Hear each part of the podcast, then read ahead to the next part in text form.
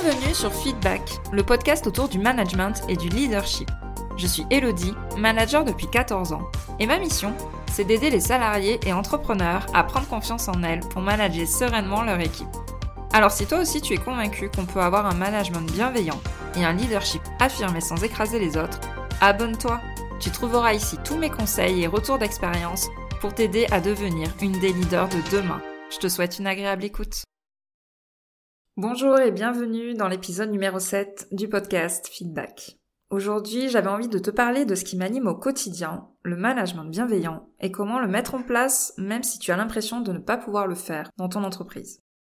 J'ai souvent eu des retours à ce sujet parce que tu peux avoir l'impression d'être entouré de personnes dans ton entreprise qui n'y croient pas du tout, ou qui ne le pratiquent absolument pas, ou parce que tu es dans un contexte que tu considères qui ne s'y prête pas vraiment, voire même des fois tu te dis que tu es dans un contexte de management plutôt toxique. Or, ma mission, c'est de vraiment diffuser du management bienveillant à toutes les sauces, partout, autant que je peux, et l'épisode du jour est là pour te donner des pistes pour garder cette ligne de conduite, quel que soit ton environnement autour de toi, au travail. Avant de démarrer cet épisode, je t'invite à télécharger mon guide gratuit pour manager des profils différents que tu trouveras dans les notes de cet épisode directement. Et ça va te donner tout un ensemble d'astuces pour manager des profils qui sont vraiment différents du tien. Allez, rentrons dans le vif du sujet. Comment rester dans un état d'esprit de bienveillance dans un environnement peu ouvert, voire même toxique? Tout d'abord, c'est d'essayer d'être au maximum exemplaire par rapport à la manager que tu veux être. J'ai envie de te donner un objectif dans la posture que tu dois avoir au quotidien. C'est d'être la manager avec qui toute ton entreprise veut ou va vouloir travailler. Ce qui doit vraiment te guider au quotidien, c'est voilà, d'être un exemple pour les autres et que si on doit questionner un des salariés de ta boîte, ben, qui répondent, ben moi, euh, la seule chose dont j'ai envie, c'est de bosser avec toi. Toutes tes actions au quotidien vont suivre ce seul et même principe. Donner envie aux gens de faire partie de ton équipe et d'être managé par toi. Et ça doit se voir dans ta communication en interne ou en externe.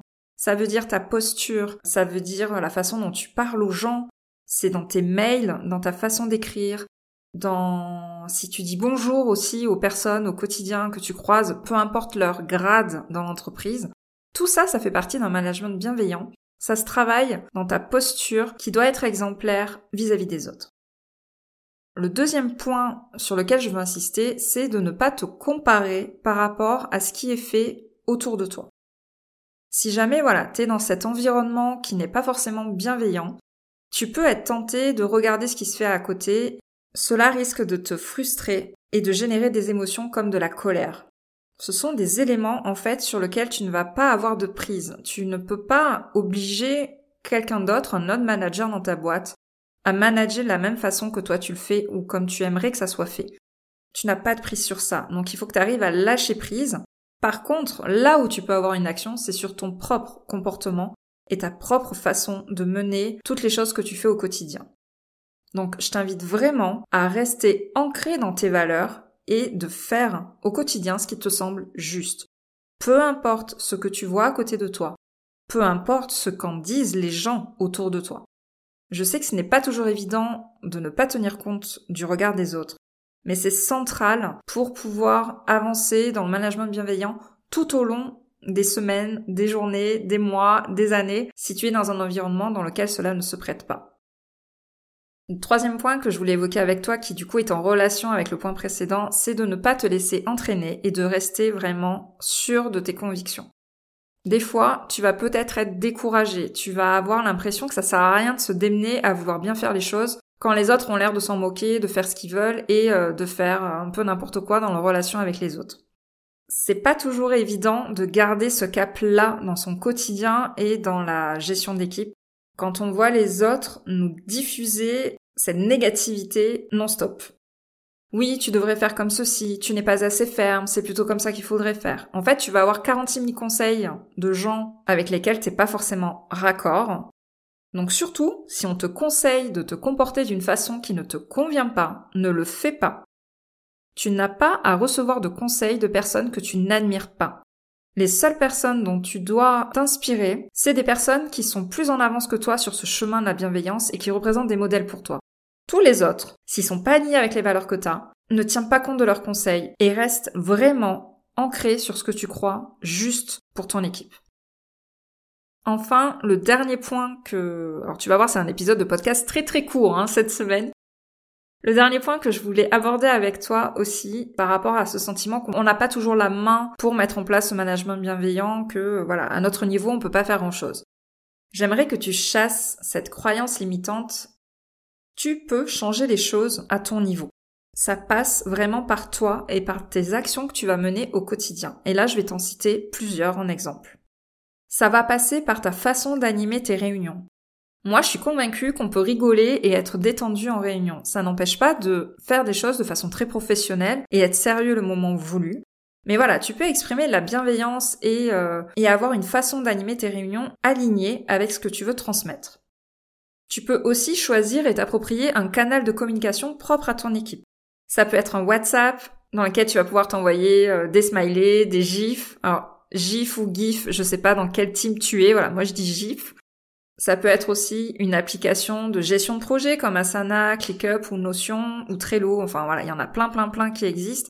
Mais ça va être vraiment de trouver le canal de communication dédié à ton équipe et aux échanges que vous avez entre vous et qui n'est propre qu'à ton équipe. C'est vraiment une, empreinte que tu peux donner à ce niveau-là.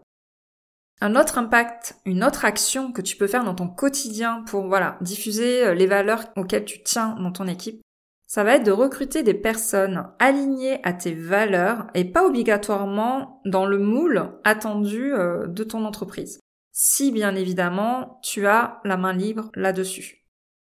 Il n'y a rien de pire que de se retrouver à gérer des gens avec qui on ne partage pas du tout la même vision du quotidien. Donc c'est hyper important, voilà, que tu oses recruter des personnes avec qui tu vas bien t'entendre et qui sont raccords avec toi sur ces éléments-là. Et enfin, le dernier élément sur lequel tu peux avoir une action personnelle dans le management bienveillant, c'est dans ta façon d'échanger, dans tes points en individuel. Donc là, je vais te référer à l'épisode 2 où je t'explique pourquoi c'est important de mettre en place ces points en one-to-one hebdomadaire car c'est tout ça qui va donner aussi cette tonalité à tes échanges et à ta façon de communiquer avec chaque membre de ton équipe. C'est ça qui va donner vraiment cette teinte particulière à ton management et à te différencier de ce qui se fait dans ta boîte. La prochaine fois que tu te dis que tu n'as pas la main sur ton management et que euh, tu n'es vraiment pas dans un cadre qui autorise, qui permet, qui valorise le management bienveillant, j'aimerais que tu te réfères à cet épisode et donc aux euh, quatre actions que je t'ai citées ici.